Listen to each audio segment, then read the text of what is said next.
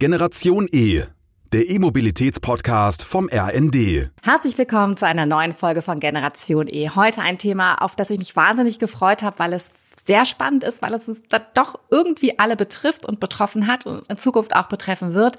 Es geht rund um das Thema nachhaltiges Fliegen und heute zu Gast ist Stefan Erler, Country Manager Deutschland von EasyJet. Hallo, Herr Erler, schön, dass Sie da sind. Hallo und vielen Dank für die Einladung. Bevor wir loslegen, für mich auch gerne nochmal eine Einordnung, weil bevor wir einsteigen in die Klimaneutralität und was es alles gibt, vielleicht an Innovationen, es gibt die Klimaziele, die kennen wir mittlerweile alle. Aber welchen Anteil an den CO2-Emissionen hat denn überhaupt die kommerzielle Luftfahrt? Fangen wir einmal damit an, dass wir sagen, ähm, was sind die Klimawirkungen im Allgemeinen? Wir unterscheiden da ja immer auch, oder in der Öffentlichkeit wird häufig von ähm, den reinen CO2-Emissionen gesprochen. Es gibt natürlich noch verschiedene andere Stickoxide.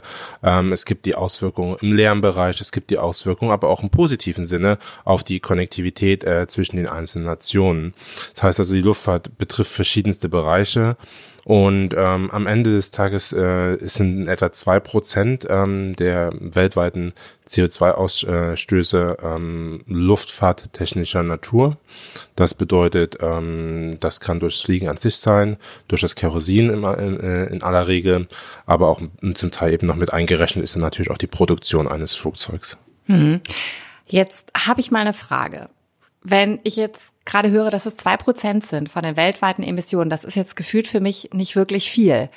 Aber es ist ein wahnsinniges emotionales Thema. Ich sage jetzt mal, was in den letzten Jahren ja aufgekommen ist, zum Beispiel das Thema Flugscham. Ja. Ja, man, äh, ich würde jetzt sagen von mir, ich traue mich schon gar nicht mehr zu sagen, wenn ich fliege.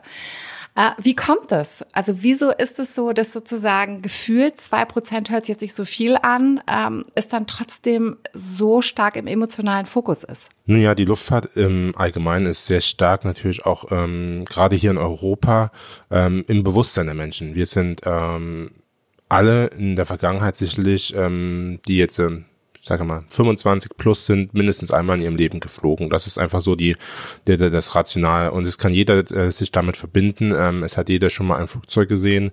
Es ist etwas Greifbares. Es ist äh, erklärbar, dass ähm, je weiter ich fliege, umso mehr Schadstoffe ich ausstoße. Ähm, es ist ähm, natürlich auch im öffentlichen Bewusstsein auch ähm, gerade in den Jahren 2017, 2018, 19 ein verstärktes Aufkommen der, der, der Klimabe des Klimabewusstseins, ähm, gerade hier auch in Deutschland, in der Schweiz, aber auch in Frankreich und anderen EU-Nationen entstanden. Und ähm, dem Ganzen tragen wir natürlich als Unternehmen, aber auch als Luftfahrtindustrie ähm, im Allgemeinen sicherlich Rechnung. Wir haben auch schon sehr viel getan, da, da können wir auch sicherlich gerne nochmal in ein paar Minuten drüber sprechen. Aber am Ende des Tages ist es so, es ist ein Thema, was emotional ähm, natürlich damit verbunden ist, dass viele sagen, ich weiß, was Luftfahrt bedeutet, auch wenn man vielleicht nicht die Details kennt. Und gleichzeitig ist es so, dass ähm, die, die Luftfahrt an sich natürlich auch ein, ein, ein Produkt ist, was greifbar ist. Man kann es sehen, anders als beispielsweise die Stahlindustrie oder ähm, andere Industriezweige, die eben mehr im Hintergrund agieren, ist, ist Luftfahrt sehr prominent ähm, sicherlich als einer der Verkehrsträger in Europa ähm, vorhanden. Mhm. Das haben Sie jetzt gerade schon angesprochen. Also gefühlt, wenn ich jetzt dann doch mal fliege, sei es in den Urlaub äh, oder weil ich beruflich weiter weg muss, dass ich es nicht sozusagen mit Auto oder Bahn erledigen kann. Gefühlt haben sich jetzt für mich die Flugzeuge in den letzten Jahren nicht geändert. Also gibt es sozusagen schon Veränderungen, die in den letzten Jahren stattgefunden haben. Und dann würde ich gerne natürlich auch später nochmal mit Ihnen einen Ausflug in die Zukunft machen oder auch in die Gegenwart, was vielleicht schon gerade in den Laboren entsteht, was wir jetzt noch nicht sehen können. Aber jetzt erstmal sozusagen, was ist denn in den letzten Jahren schon passiert, dass CO2-Emissionen ähm, gesenkt worden sind? Das ist auch wieder ein Thema, was eben sichtbar ist für, für, für die Endkunden, was auch sichtbar ist für, für Politik und, und andere Industriepartner. Und ähm, wenn ich allein mal unser Unternehmen EasyJet ähm, betrachte, dann haben wir seit dem Jahr 2000, also seit knapp 20 Jahren sind das jetzt vergangen, äh, unsere Emissionen um ein Drittel gesenkt, also 30 Prozent weniger Emissionen, allein aufgrund dessen, dass wir eben in Nachhaltigkeit investiert haben. Nachhaltigkeit in dem Zusammenhang bedeutet vor allem Investitionen in Flugzeuge. Die haben sich in der Form sicherlich nicht geändert, aber sie haben sich in der Zusammenbauweise der Flugzeuge geändert. Also es wurde mehr auf Leichtmetalle gesetzt, es, es wurden mehr Verbundstoffe eingesetzt, es sind komplett neue Triebwerksformen entstanden, es sind komplett neue ähm, Flügelformen entstanden. All das hat dazu beigetragen, dass die Emissionen sich verringert haben. Und äh, gerade im Triebwerksbereich sind natürlich auch da wirklich Sprünge entstanden. Wenn ich ein ähm, typisches Airbus-Flugzeug von vor 20, 30 Jahren mit dem von heute vergleiche, also der neuesten Generation, die wir einsetzen, dann ist ein A320 Neo heute um ein Vielfaches leiser, CO2-ärmer und effizienter im Flugbetrieb durchzuführen als ähm, ein, ein Flugzeug von vor 20, 30 Jahren. Hm.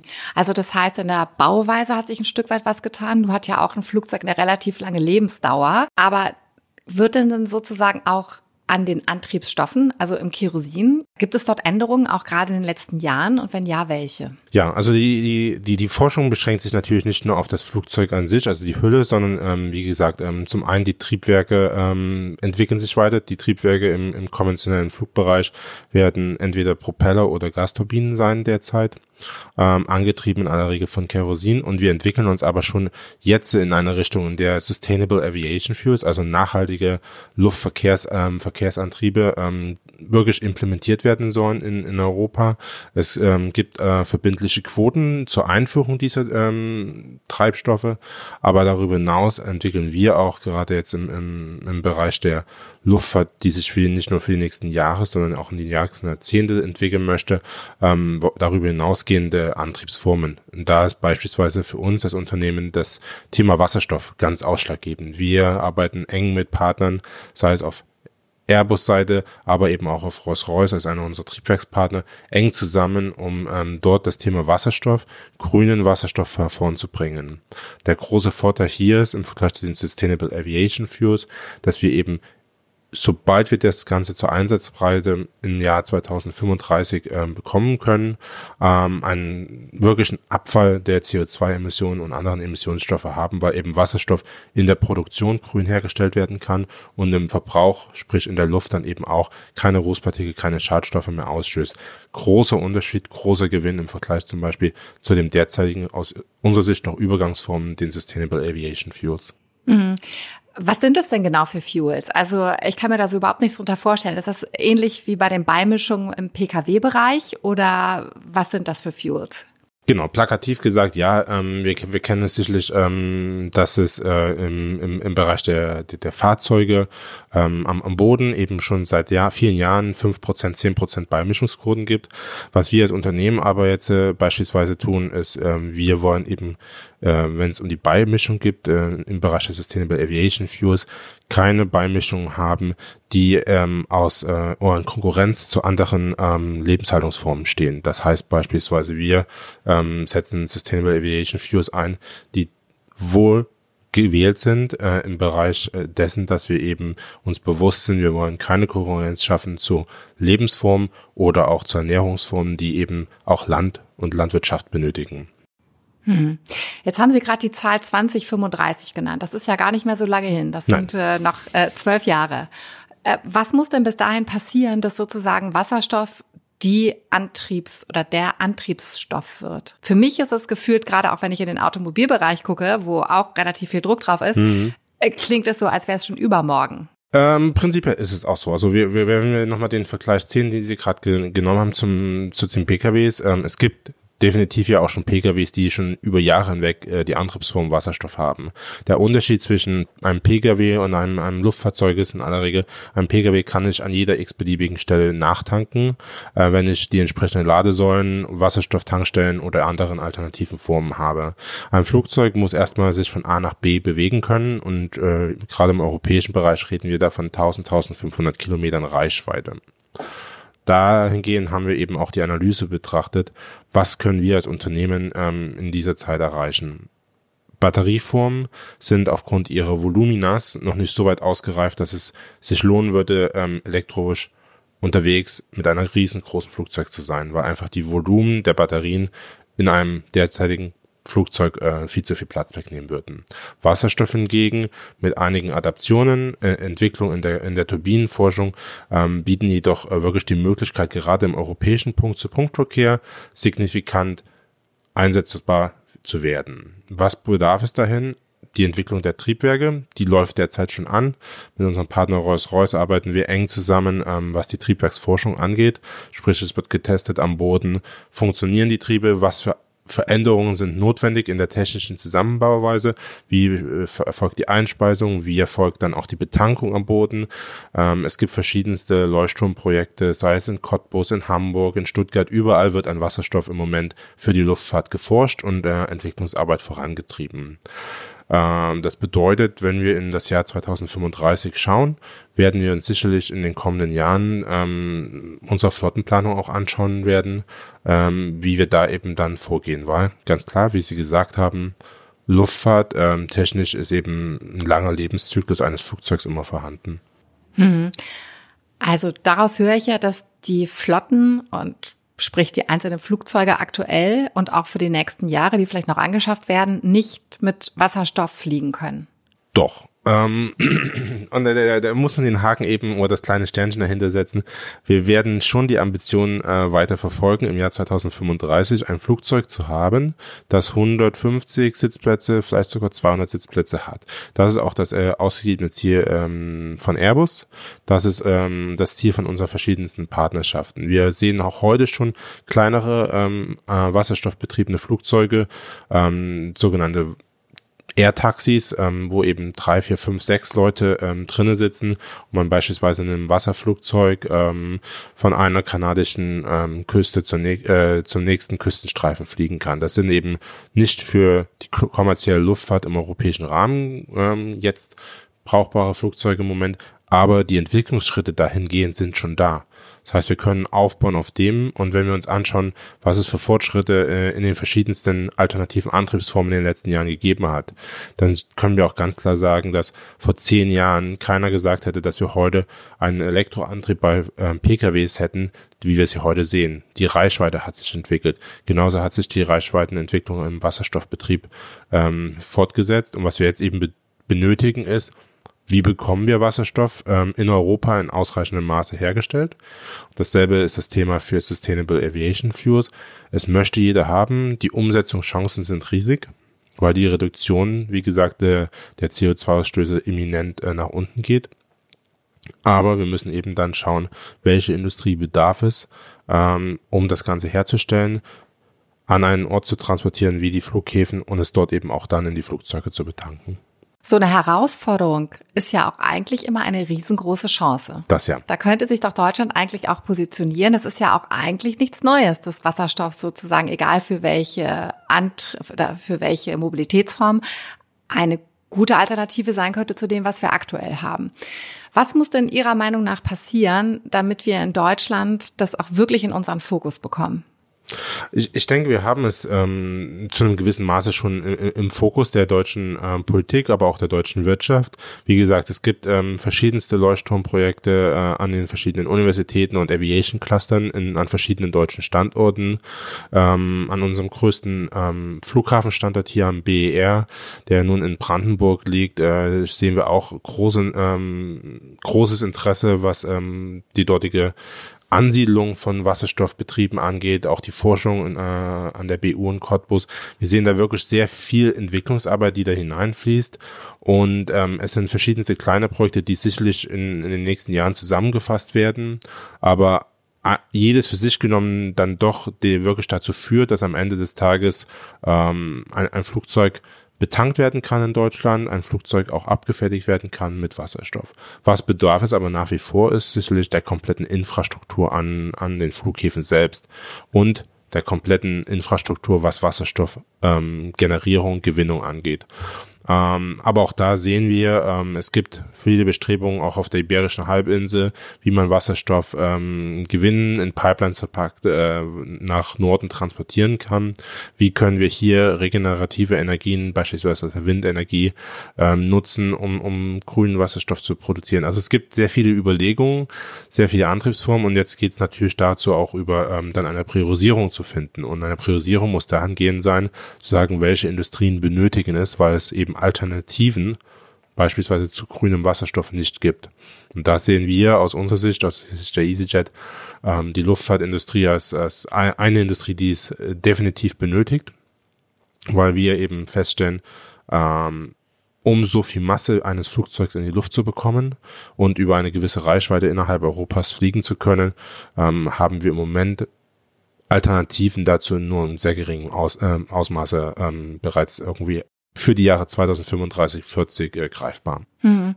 Dass äh, sozusagen die Industrie das sieht, das ist natürlich klar, dass da eine Priorisierung ist. Aber wie sieht das dann zum Beispiel die Politik? Weil ich nehme an, die wird ja die Priorisierung ein Stück weit auch mit lenken in den Gesprächen, die wir führen, äh, stellen wir fest, dass, dass die Politik ähm, es definitiv ähm, wahrgenommen hat, dass der Wunsch besteht, ähm, Wasserstoffantriebe ähm, zu entwickeln und auch äh, zu priorisieren.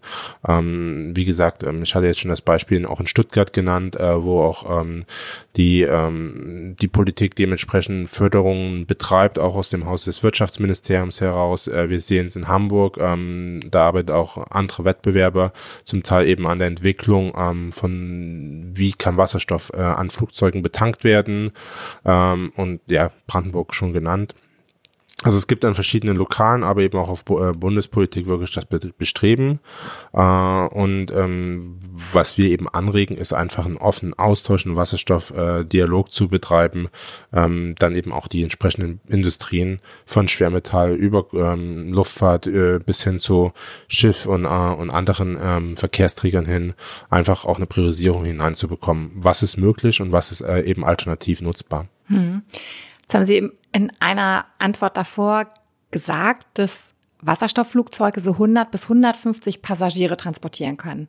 Das ist jetzt gefühlt, wenn ich mal in, ich würde jetzt auch sagen, innerdeutschen Flüge oder innerhalb Europas gucke, gefühlt ist das relativ wenig Passagiere.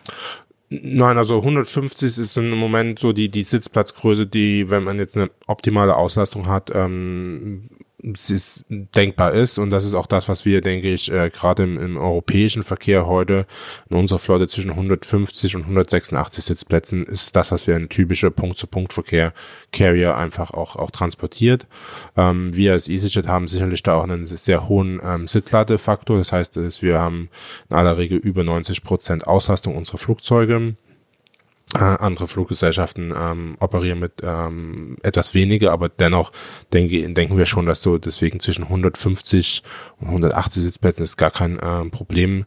Und am Ende ist dann noch die Skalierbarkeit, sobald man eben über diesen Schritt von drei, vier Sitzplätzen hin zu 100, 150 Sitzplätzen kommt, nicht mehr ähm, so weit. Also das ist, ähm, denke ich, ein Punkt, der sicherlich ähm, machbar ist. Es ähm, gibt ja dann auch immer noch die Überlegung, auf welche Strecken möchte man das zuallererst einsetzen, ähm, wie kann man das eben skalieren. Da muss man sich ganz klar die Frage stellen, welche Flughäfen bieten dann beispielsweise auch dann die Möglichkeit an, Wasserstoff auf beiden Seiten zu tanken, sprich am Zielort auch wieder Wasserstoff zu tanken, um zurück nach BER oder nach Hamburg oder sonst wohin zu fliegen.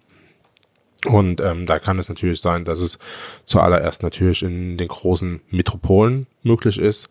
Und da sehen wir uns als, als einer der Carrier, die sehr zentrale Flughäfen anfliegen, Metropolen anfliegen, sicherlich sehr prädestiniert dafür, das Ganze auch äh, in die Umsetzung im Jahr 2035 zu bringen. Hm, es könnte dann ja sozusagen mit einer Intermodalität auch ganz gut geht, wenn erstmal die Metropolen angeflogen werden und dann es vielleicht klimaneutral weitergeht in nicht ganz so große Städte. Da würden wir uns dann natürlich freuen, wenn dann auch die, äh, die Flughäfen dementsprechend angebunden werden, aber das ist vielleicht nochmal ein anderes Thema. Ja, da ist auch noch sehr viel Infrastrukturarbeit zu leisten. Genau. Ähm, eine andere Frage, was sowohl die Reichweite angeht, dann vielleicht auch doch die Sitzplätze. Wie sieht es denn mit Langstreckenflügen aus? Weil das sind ja auch die, die in der persönlichen Klimabilanz, wenn Privatpersonen fliegen, ganz stark zu Buche schlagen. Gibt es da auch schon erste Entwicklungen? Ja, also für, für uns als ähm, europäische Carrier ähm, sind das jetzt ähm, Ziele, die wir sicherlich in, im ersten Schritt nicht an, an, anpeilen. Wir, wir konzentrieren uns allgemein auf den europäischen Verkehr.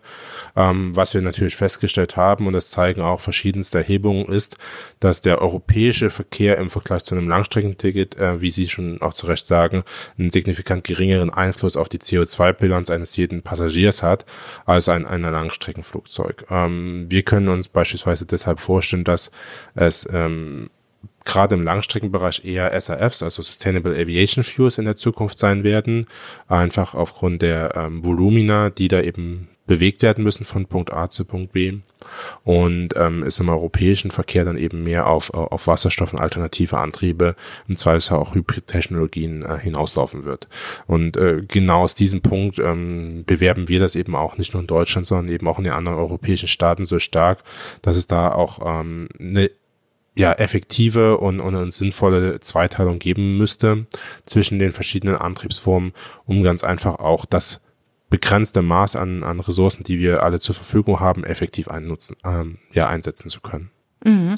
Das hört sich ja gar nicht so dramatisch an, wie ich es eigentlich äh, gedacht hätte, sozusagen. Ich habe mich natürlich im Vorfeld ein Stück weit damit beschäftigt, aber es ähm, sozusagen, dass er schon so lange dran gearbeitet wird und auch schon viel CO2 eingespart wird und auch sozusagen in greifbarer Nähe wirklich ähm, Produkte sind unterschiedlicher Art, um klimafreundlicheres Fliegen möglich zu machen. Jetzt haben Sie ganz viel von den Bemühungen von EasyJet gesprochen. Gibt es denn auch Verbünde von anderen Carriern? Also wie sieht da vielleicht die Zusammenarbeit aus in der, innerhalb der Industrie? Ja, die Industrie Industrie an sich ist, äh, ist gar nicht mal so sehr äh, zwischen Airline-Verbünden oder Airlines an, an sich, sondern es ist in aller Regel eine, eine, eine Partnerschaft zwischen einer Airline und einem Flugzeughersteller oder einem ähm, Triebwerkshersteller. Und gerade in Europa ähm, verbinden sich eben sehr viele Airlines mit Airbus ähm, als einem Hauptlieferanten von Flugzeugen äh, und deren Innovationstechnologien, deren ja Fortführung verstehender Flugzeuge, aber eben auch der Entwicklung im Zweifelsfall neuer Antriebsformen ähm, in, und an, äh, ja, neuer Flügel, neuer ähm, Verbundwerkstoffe und ähnlichen. Das heißt, es ist da wirklich ein, kein keine Sichtweise, die nur eine Airline vertritt, sondern es geht über die Branche hinweg. Ist da auch relativ wenig die Unterscheidung zwischen ähm, einem traditionellen ähm, Netzwerk-Carrier und einem Punkt-zu-Punkt-Flieger, sondern es ist, es geht in aller Regel darüber hinaus, dass wir als Industrie verstanden haben, dass A, das Thema Nachhaltigkeit ein Thema ist, mit dem wir uns auseinandersetzen wollen, aber eben auch aus, aus Gründen der Nachhaltigkeit, des Umweltbewusstseins müssen und auch im Zweifel auch aus dem Thema heraus äh, der Wirtschaftlichkeit, weil wir wissen alle ähm, am Ende des Tages, wenn ich Wasserstoff oder auch ähm, SAFs effizient einsetzen kann, dann ist es natürlich auch ein, ein, ein, ein Kriterium, was dazu führt, dass ich wirtschaftlich äh, eine Fluglinie auch im Jahr 2050 betreiben kann. Hm. Gibt es denn auch Hersteller gegebenenfalls, die wir jetzt gar nicht so auf dem Schirm haben, so Underdogs, die sich jetzt mit dem Thema neue Antriebe und neue Antriebsformen äh, profilieren können?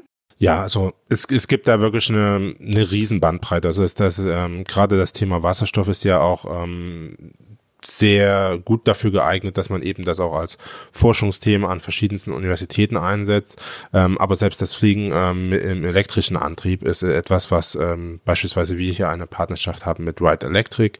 Ähm, das ist ein US-amerikanisches Unternehmen, das sich auch schon seit Jahren damit beschäftigt, wie kann ich eben ähm, äh, Batterien in Flugzeuge verbauen und da eben dazu beitragen, dass ich den Ausstoß von CO2 oder auch ähm, die, die, die Nutzung von, von Jetfuels im herkömmlichen Sinne überhaupt reduzieren kann. Äh, und da sehen wir eben auch die Möglichkeiten, in verschiedensten Formen mit solchen Unternehmen zusammenarbeiten. Wir geben in aller Regel als, als EasyJet unseren Input, was wir im operativen Betrieb benötigen.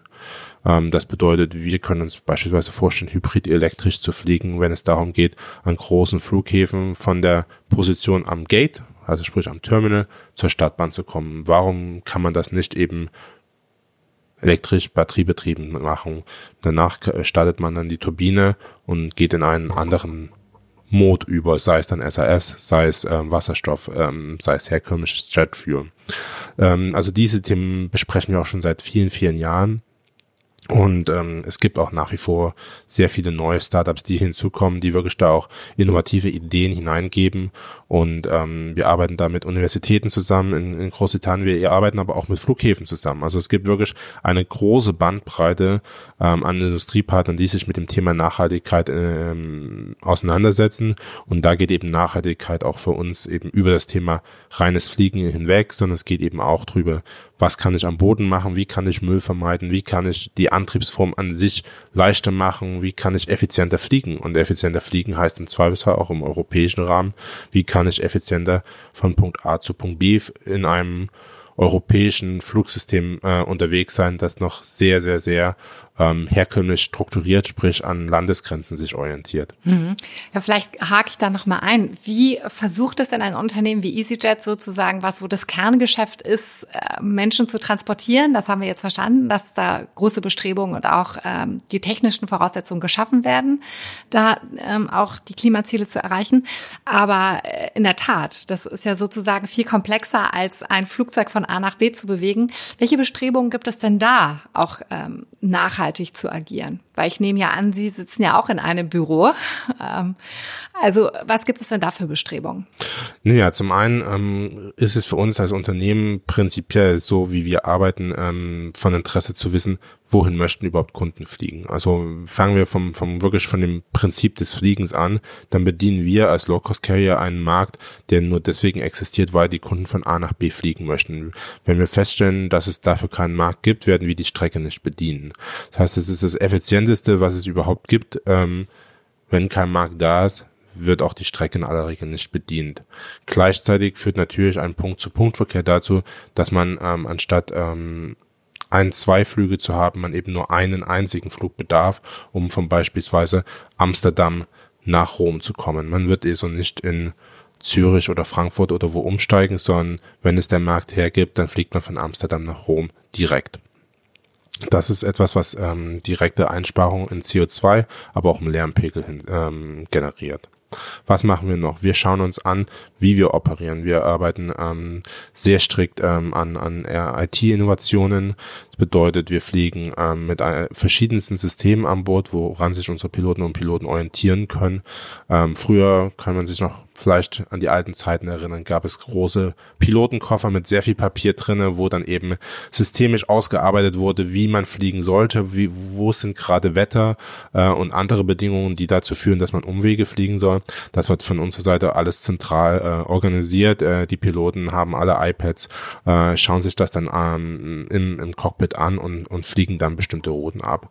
Wir arbeiten ähm, sehr eng auch mit ähm, europäischen Regulierungsbehörden zusammen, wenn es eben an daran geht, An- und Abflugverfahren an Flughäfen zu verbessern und da eben auch wieder ein, Gleichgewicht zu finden zwischen der Lärmbelastung für, für, für die Bewohner und Anwohner am Boden, aber gleichzeitig auch einen effizienten Flugbetrieb zu haben und am Ende des Tages obendrauf natürlich auch noch CO2 einzusparen bei verschiedenen Anflugverfahren. Sprich, man kann auch heute schon über verschiedenste steilere oder weniger steile äh, Anflugverfahren, bestimmte Kurvenflüge etc. da eben sehr viel äh, machen, was eben auch sehr viel Technologie basiert ist. Was noch ähm, leider aussteht, ist eben die Verknüpfung der europäischen Luftverkehrsräume. Sprich am Ende des Tages, wie kann ähm, von Berlin nach Spanien fliegen, indem ich über Frankreich, Benelux-Staaten ähnliches fliege und da eben immer noch wie auf einer deutschen Autobahn von Ausfahrt zu Ausfahrt fahre, anstatt den direktesten Weg zu fahren. Das wäre beispielsweise eine Einsparung, die wir mit bis zu zehn Prozent an CO2-Emissionen äh, berechnet haben. Und das ist etwas, was aus unserer Sicht sicherlich ein großer Meilenstein wäre, wenn wir das erreichen könnten, einen einheitlichen sogenannten Single European Sky, in dem man dann einfach sagen kann, man kann den direktesten Weg von A nach B fliegen. Aber äh, da muss ich mal einhaken. Woran liegt es denn, dass es das nicht gibt? Das ist für mich ja unvorstellbar. Gibt es da Hoheiten, die nicht aufgegeben werden oder woran liegt das? Aus, aus unserer Sicht sicherlich ist es keine Technolog technologische Frage, sondern es ist eine, eine Frage, ähm, wie bestimmte Hoheitsgebiete überflogen werden ähm, und, und allen voran sicherlich sind die großen Staaten Deutschland und, und Frankreich da äh, zu nennen, die ähm, sicherlich da den größten Luftraum in Europa abdecken. Und wir sind dann eben in engen Austausch ähm, mit Verbänden, mit anderen Airlines, weil natürlich das ein Thema ist, was, äh, was alle Unternehmen, äh, die Europa anfliegen, gleichmäßig betrifft. Und am Ende des Tages ist das für uns ein Punkt auf unserer Agenda und unserer Roadmap, die wir aufgestellt haben, ähm, um über die nächsten Jahre bis Jahr 2050 eben dann ähm, CO2 Net Zero neutral zu fliegen. Und ähm, wir haben da neben den Flugzeugentwicklungen auch Dekarbonisierung ähm, als, äh, als Zwischenschritte, das Direct Air Capturing auch ähm, mit aufgenommen. Also es sind ganz viele Themen, die wir wirklich betrachten, um am Ende des Tages die, die Thematik der Flugscham, die Sie vorhin angesprochen haben, ähm, zu adressieren, ähm, jeden die Möglichkeit zu geben, von A nach B zu fliegen, ähm, wenn die Notwendigkeit dafür besteht, wenn der Wille dafür besteht, aber auch äh, wirklich aufzuzeigen, dass wir äh, das Thema Nachhaltigkeit effektiv angehen und dafür wirklich über die verschiedenen Jahre jetzt ähm, verschiedenste ähm, Punkte angehen werden, beziehungsweise ja schon angegangen haben, wie genannt. Hm. Das heißt also, ich habe jetzt ein paar große Meilensteine rausgehört. 2035 vermutlich der Start mit Wasserstoff, 2050 äh, eine Klimaneutralität, aber die sich sozusagen auch durch Projekte, durch Dekarbonisierung oder auch durch das Unterstützen äh, von Projekten realisiert wird. Gibt es denn sozusagen einen Zeitpunkt, wo die gesamte Flotte umgerüstet werden sein soll oder neue Produkte fliegen? Gibt es da einen Meilenstein? Also wir sind ähm, mit dem Ziel angetreten, Net Zero 2050 zu sein. Ähm, das Ganze äh, wird am Ende des Tages 2050 ähm, sicherlich ein Mix sein von umgerüsteten neuen, neuen Modellen an, an Flugzeugen, ähm, alternativen Methoden, äh, wie wir eben die CO2-Ausstoß von den bestehenden Flugzeugen reduzieren. Wir müssen, wie wir ja vorhin schon angesprochen haben, schon gesagt haben, sicherlich eine Laufzeit von 10, 15 Jahren einplanen, in der Flugzeugmodelle, auch ein A320 Neo, den wir heute haben, ähm, bei uns genutzt werden und irgendwann dann eben entweder zu einem Leasingpartner zurückgegeben, an andere Unternehmen weitergegeben werden und ähm, die Flotte verlassen. Das heißt, es, es, wird also einen bestimmten Zeitraum dauern, bis das, bis die gesamte Flotte da ähm, in irgendeiner Weise sich verwandelt äh, hat hin zu mehr Wasserstoffantrieb. Aber das Ziel, das klar ausgegebene Ziel, das wir auch wissenschaftlich haben untersuchen und bestätigen lassen, ist, dass wir mit den Methoden, die wir jetzt anstreben, mit den Umsetzungen, die wir anstreben, bis 2050 eben Net Zero sein werden. Hm, das klingt ja ganz gut. Eine Frage zum Schluss. Gibt es denn irgendwelche Stellschrauben oder Hebel, sei es politischer Art oder wirtschaftlicher Art, dass sozusagen da noch mehr Tempo draufkommt? Gibt es sozusagen Hürden, die extern sind, wo Sie sagen würden, Mensch, wenn das passieren würde, dann könnten wir schon viel früher Net Zero sein. Ja, sicherlich ganz, ganz klar genannt. Ähm, je, je mehr wir heute schon in Forschung und Entwicklung von, von Alternativen in jeglicher Art und Weise, sei es Antriebsform, Flugzeugform, aber eben auch Bodenverkehrsprozessen, Digitalisierung und Ähnlichen investieren, umso besser ist eben dieser Euro angelegt, äh, um in Zukunft ähm, die Reduktion von CO2 und Stickoxiden in der Luft ähm, zu reduzieren oder ganz zu vermeiden. Das ist ein, ein ganz klassischer Punkt. Wir geben da auch äh, stets gerade hier in Deutschland ähm, mit den sehr hohen Infrastrukturkosten eben auch das, das Thema Luftverkehrsabgabe an. Ähm, die zahlt jeder Passagier, der ab Deutschland fliegt derzeit. Und wir sagen, jeder Euro, der aus dieser Luftverkehrsabgabe, dieser Umweltabgabe ähm, erwirtschaftet wird, äh, sollte eben auch genau in solche Projekte fließen, sollte in, in, in die Erforschung und Weiterentwicklung von Flugzeug und allgemeinen Antriebsformen fließen. Zweitens müssen wir uns heute auch schon damit beschäftigen, wie sollen die Flughäfen der Zukunft aussehen. Sprich, wie können wir Flughäfen heute schon ähm, ready machen, um Wasserstoff direkt zu betanken, ähm, Wasserstoffanlieferungen zu haben, über Pipelines, über ähnliche Dinge. Das alles sind Themen, die wir heute schon anbieten können, ähm, darüber zu diskutieren mit der Politik, aber auch mit Wirtschaftspartnern ähm, das Ganze anzugehen. Und ähm, ja, was Sie vorhin auch schon angesprochen hatten, angeschnitten haben, ist, ist das Thema Intermodalität. Also wie können wir noch mehr Passagieren die Möglichkeit geben, per Bahn anzureisen, im Zweifelsfall eben auch vielleicht ein, zwei Strecken, die heute noch geflogen werden, anderweitig ähm, zu nutzen. Und da gehört eben zweierlei Dinge dazu, gehört tatsächlich der Netzausbau dazu, aber auch der die, die Anbindung der Flughäfen, sei es München, BR oder ähm, Stuttgart, das sind alles Flughäfen, die über Bahnhöfe ver verfügen, aber eben noch nicht in dem Maße ähm, unbedingt mit Fernverkehranschlüssen ausgestattet sind, wie wir uns das vielleicht aus Frankfurt her kennen und wünschen würden. Hm. Ja, Herr Ahler, vielen Dank für die Einblicke, dass Sie uns da einmal in Ihre Bestrebung haben äh, Einblicke gegeben und ich freue mich so ein Stück weit auch, dass, äh, dass es eine Industrie ist, die doch relativ weit ist, würde ich jetzt sagen, gefühlt zu anderen Industrien. Ähm, und dann drücke ich uns die Daumen, dass sozusagen Gelder für Innovation, es ist äh, in meinen Augen immer wieder eine richtig große Chance und ich würde mir manchmal wünschen, dass das noch mehr Menschen so sehen, gerade in den Schlüsselpositionen. Äh, dass wir hier uns noch etablieren können und auch mit Innovation und neuen Technologien äh, große Schritte gehen können. Also vielen Dank für Ihre Zeit heute. Vielen Dank für die Einladung und hat mich sehr gefreut, über das Thema zu sprechen mit Ihnen. Das war Generation E, der E-Mobilitäts-Podcast vom RND.